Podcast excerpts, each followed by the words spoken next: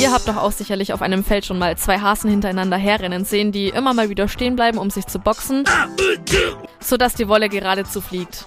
Wer jetzt denkt, dass das zwei Rammler sind, die sich hier um die Gunst einer Häsin bekämpfen, der hat falsch gedacht. In Wahrheit sind es nämlich die Häsinnen, die so richtig austeilen, sodass die Rammler die Sterne sehen.